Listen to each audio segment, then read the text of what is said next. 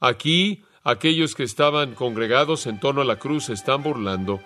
Están esforzándose por tratar al Hijo de Dios con tanta deshonra como puedan, con tanta falta de respeto y menosprecio y vergüenza como les sea posible producir.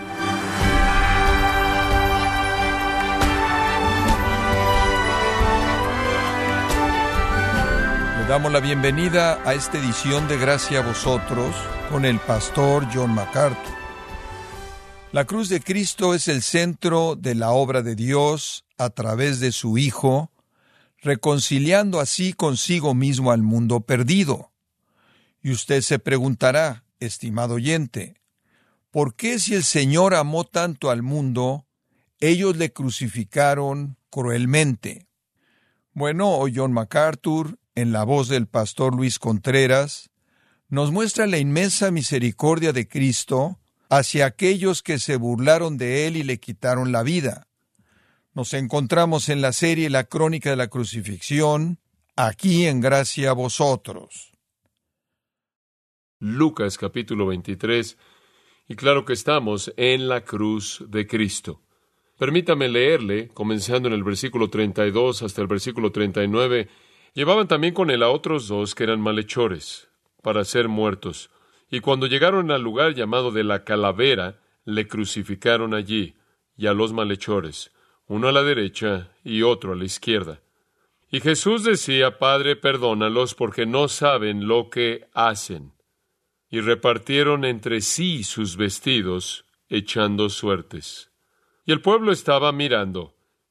Y aun los gobernantes se burlaban de él, diciendo, A otro salvó, Sálvese a sí mismo si este es el Cristo, el escogido de Dios. Los soldados también le escarnecían, acercándose y presentándole vinagre y diciendo, Si tú eres el rey de los judíos, sálvate a ti mismo. Había también sobre él un título escrito con letras griegas, latinas y hebreas. Este es el rey de los judíos.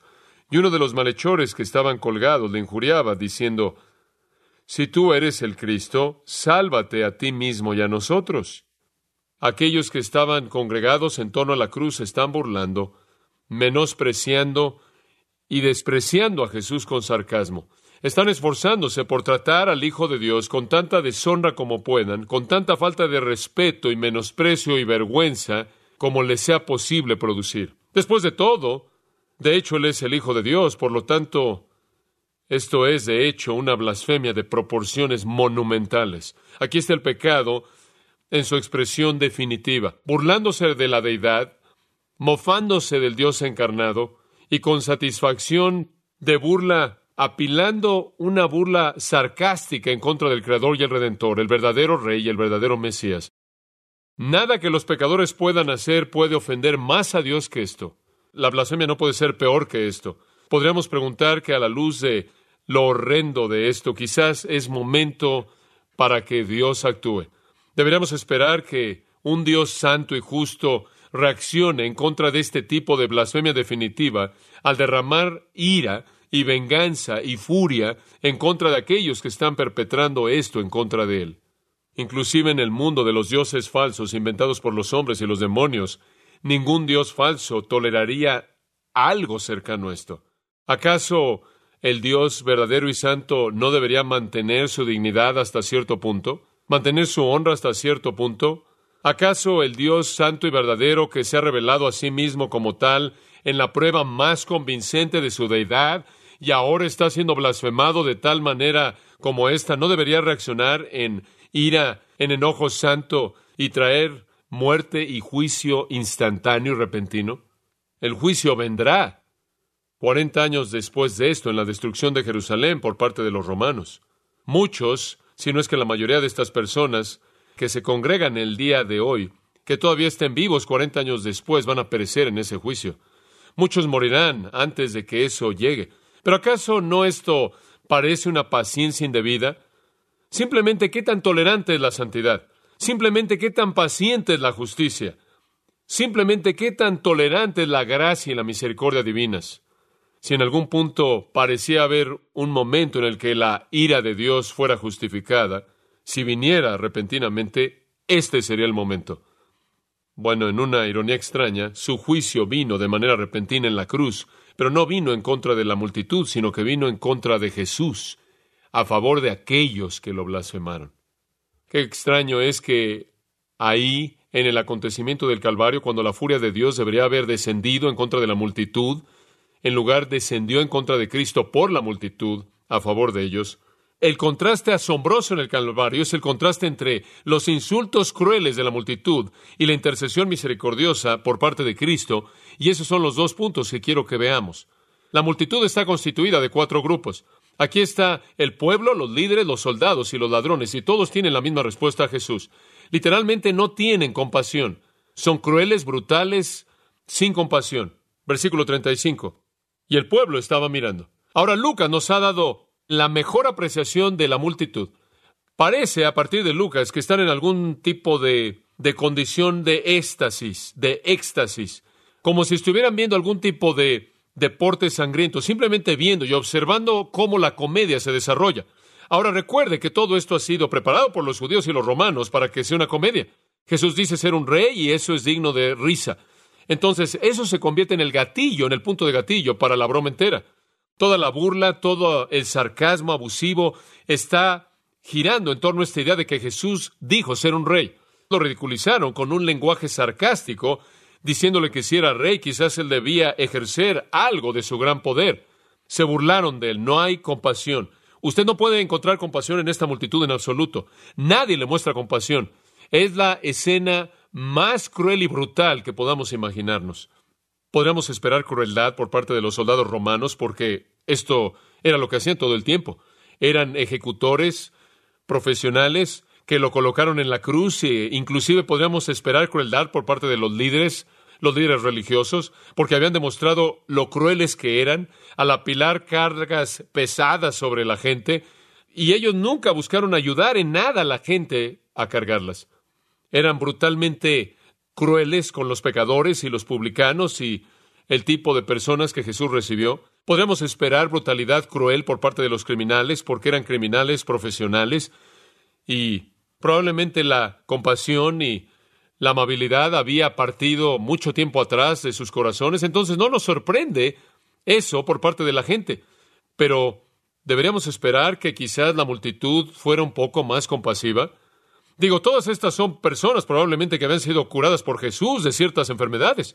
Estas probablemente eran personas que habían experimentado otros milagros que Jesús había hecho en el área de Judea y Jerusalén, y habían muchas, muchas personas de todos los lugares, Galilea en el norte.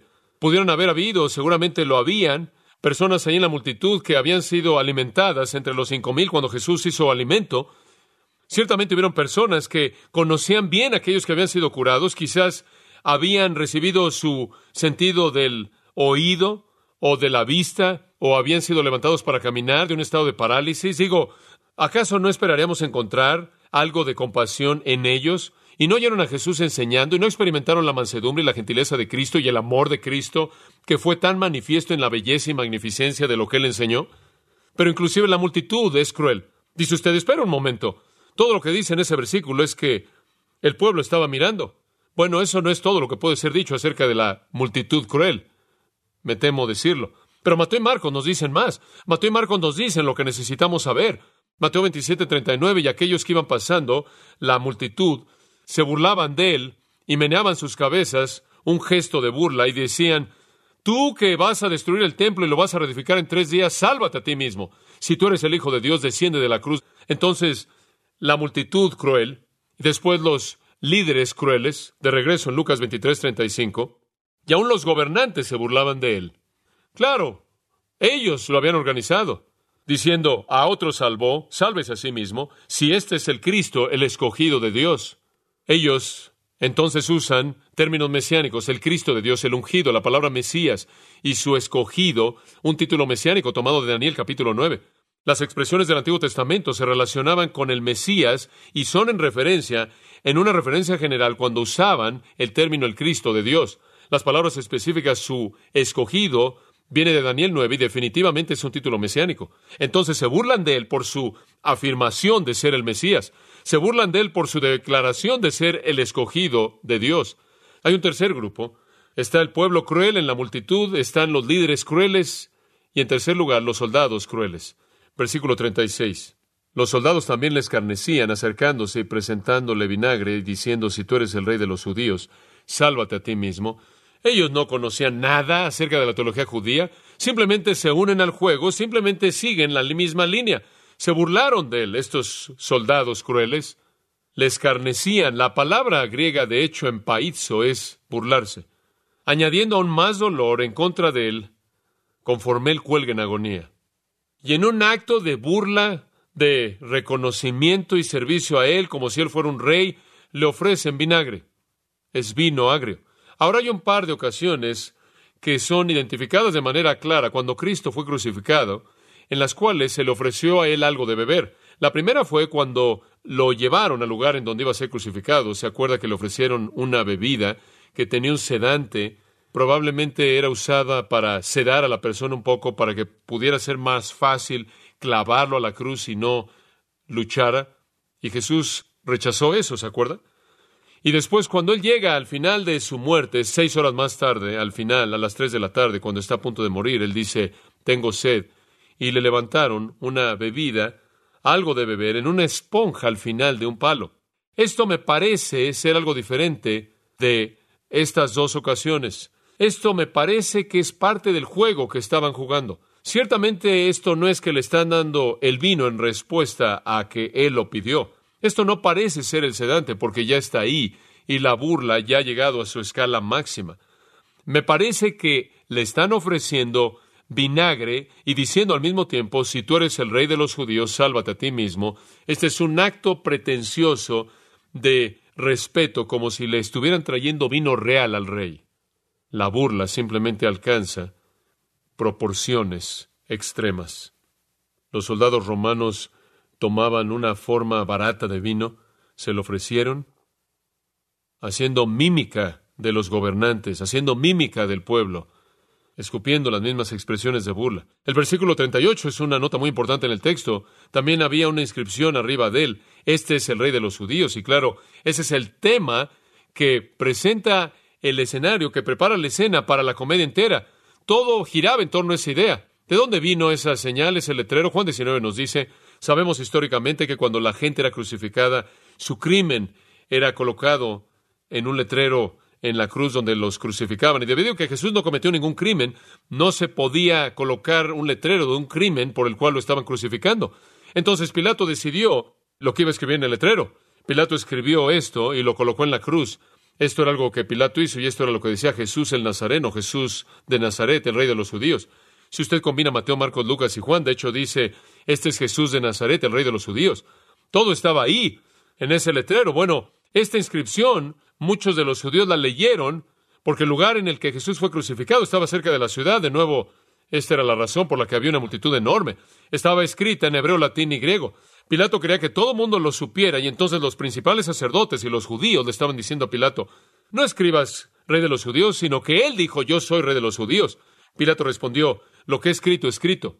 Pilato no lo cambió porque esta era la manera en la que Pilato se estaba burlando de ellos.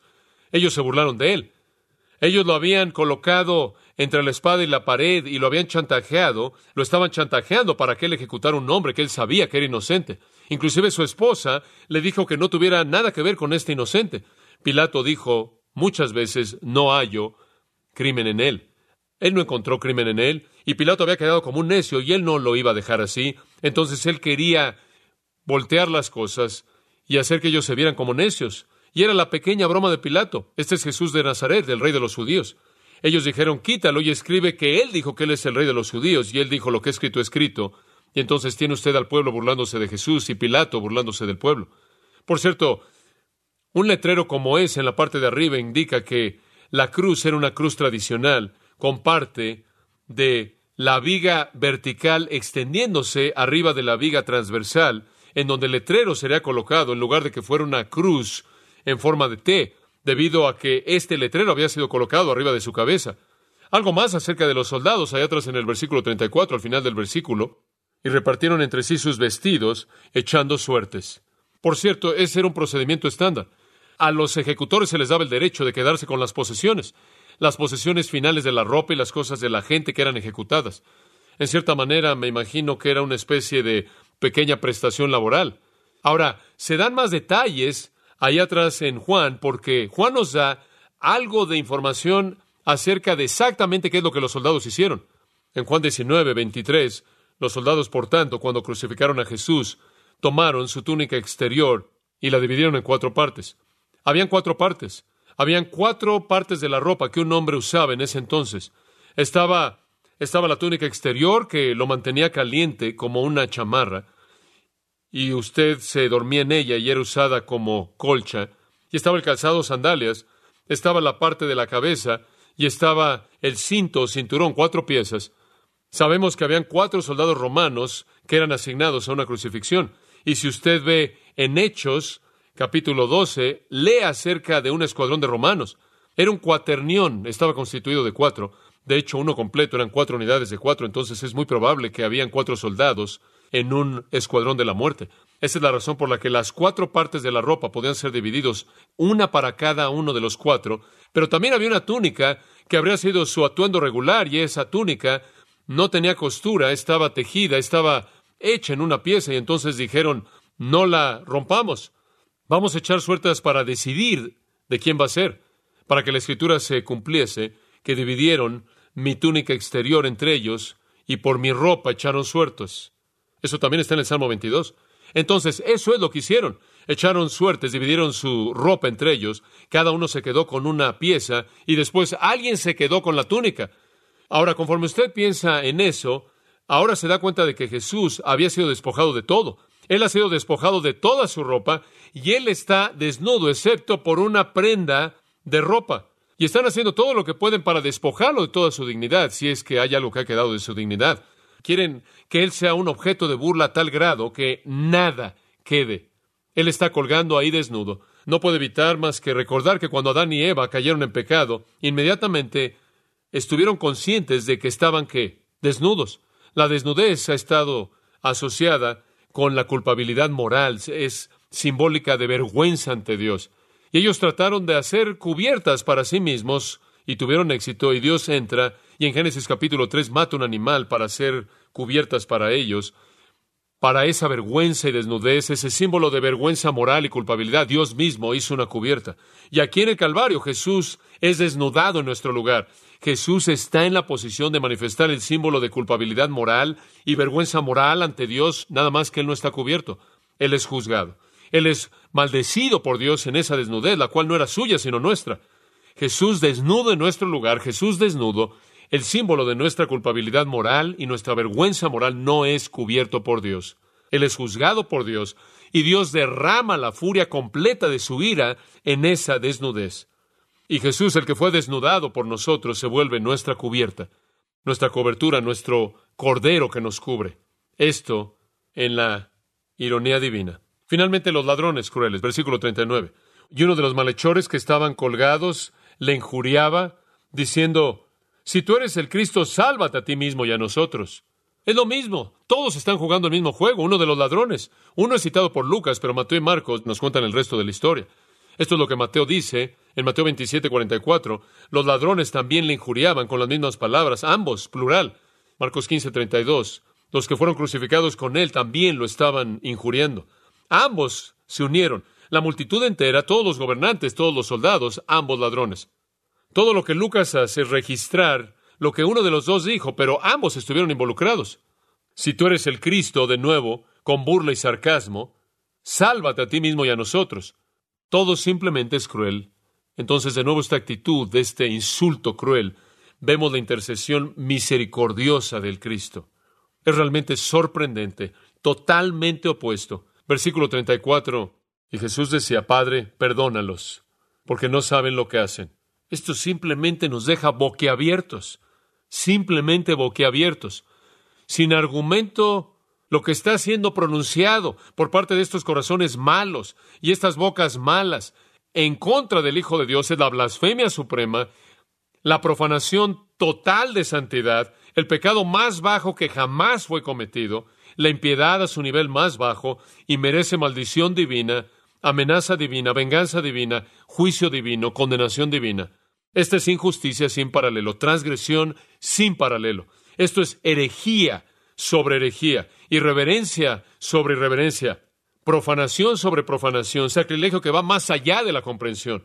Esperaremos que Jesús derramara denuncias furiosas en contra de todos ellos, que los juzgara, que los hiciera pagar por su iniquidad abierta, extrema, inmediatamente ahí en ese punto, pero no lo hace. En contraste a eso, él dice, Padre, perdónalos, porque no saben lo que hacen. Él le pide a Dios que provea perdón para ellos. Ahora Jesús habló siete cosas desde la cruz. Él habló a uno de los ladrones y dijo, hoy estarás conmigo en el paraíso. Después le habló a su madre y a Juan y les dijo, he aquí tu madre, he aquí tu hijo. Y encomendó el cuidado de su madre al apóstol Juan, quien estaba de pie allá de lejos, de lejos. Y después durante tres horas la tierra entera estuvo oscura y él no habló en absoluto. Y después de la oscuridad él habló a Dios y dijo, Dios mío, Dios mío, ¿por qué me has desamparado? Y después él habló a los soldados y dijo, tengo sed. Y le dieron la esponja. Y después él habló a sí mismo y dijo, consumado es.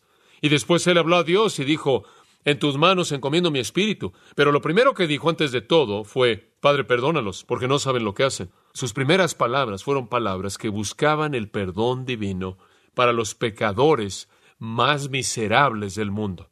Ciertamente este es Jesús, el Padre, corriendo a abrazar al pródigo rebelde, ¿no es cierto? Esto no es sorprendente. Jesús inclusive dijo que al que más se le perdona, más ama.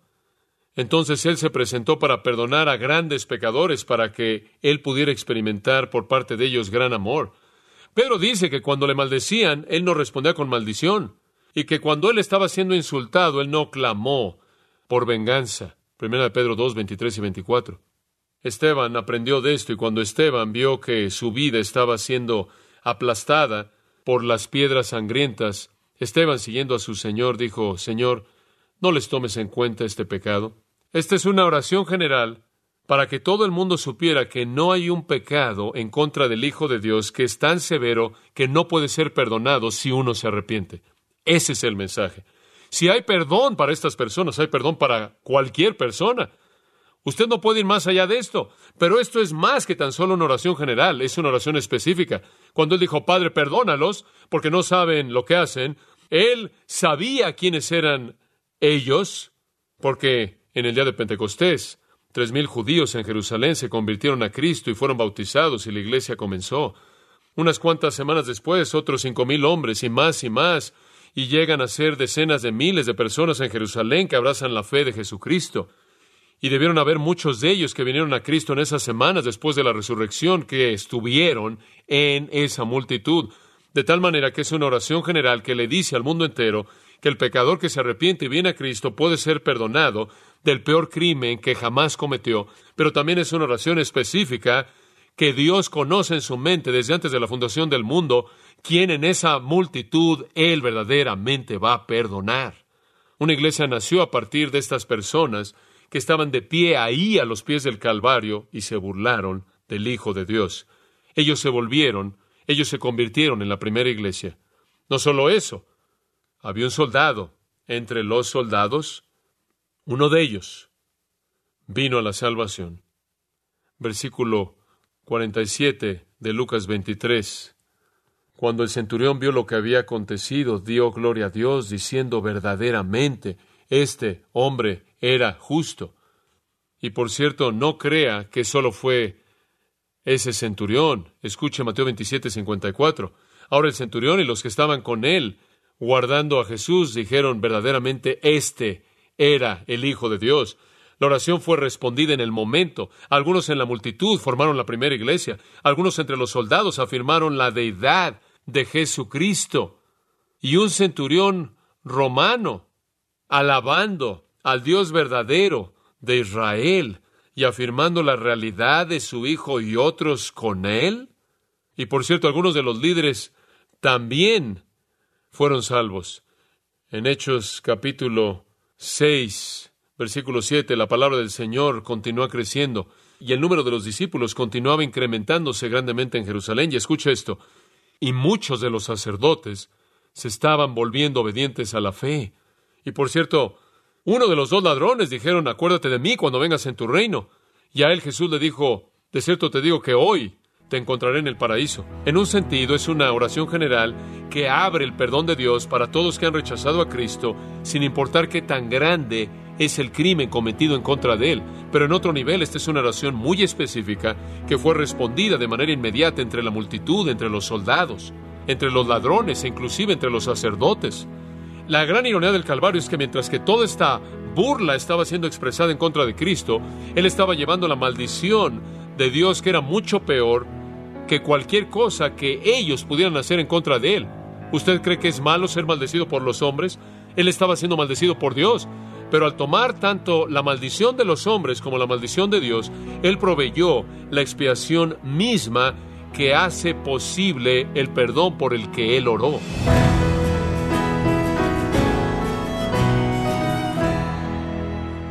Don MacArthur cerró este mensaje con la verdad de que la gran ironía del Calvario es que mientras toda la maldición y el menosprecio de la gente se acumulaba sobre Cristo, Él estaba soportando la indescriptible ira y maldición de Dios. En la serie, La crónica de la crucifixión, en gracia a vosotros. Estimado oyente, le invito a leer el libro El asesinato de Jesús, en donde John MacArthur nos muestra que la crucifixión de Cristo fue una conspiración sin precedente, marcada por la injusticia e impiedad de los líderes políticos y religiosos de Israel. Puede adquirirlo en gracia.org o en su librería cristiana más cercana. Y le recuerdo que puede descargar todos los sermones de esta serie La Crónica de la Crucifixión, así como todos aquellos que he escuchado en días, semanas o meses anteriores, animándole a leer artículos relevantes en nuestra sección de blogs, ambos en gracia.org. Si tiene alguna pregunta o desea conocer más de nuestro ministerio, como son todos los libros del pastor John MacArthur en español, o los sermones en CD que también usted puede adquirir, escríbanos y por favor mencione la estación de radio por medio de la cual usted nos escucha en gracia a vosotros. Es importante conocer no solo el país y ciudad de donde usted nos escucha, sino también la radio. Para quienes contactan nuestro ministerio por primera vez, pueden solicitar una copia del mensaje de promoción sin costo alguno, un mensaje por oyente únicamente. Si usted vive en los Estados Unidos o Puerto Rico, escríbanos a Gracia Vosotros, P.O. Box 4000, Panorama City, California 91412. O puede escribirnos a través del siguiente correo electrónico radio arroba gracia.org. Bueno, en nombre de John MacArthur y el personal de este organismo, queremos darle las gracias por su tiempo y sintonía y queremos pedirle que no deje de orar por este ministerio, como también por la estación de radio por la cual usted nos escucha de lunes a viernes. Este es su amigo Miguel Contreras, invitándole a sintonizar nuestra próxima edición para que juntos continuemos desatando la verdad de Dios un versículo a la vez. No se lo pierda, aquí en Gracia Vosotros.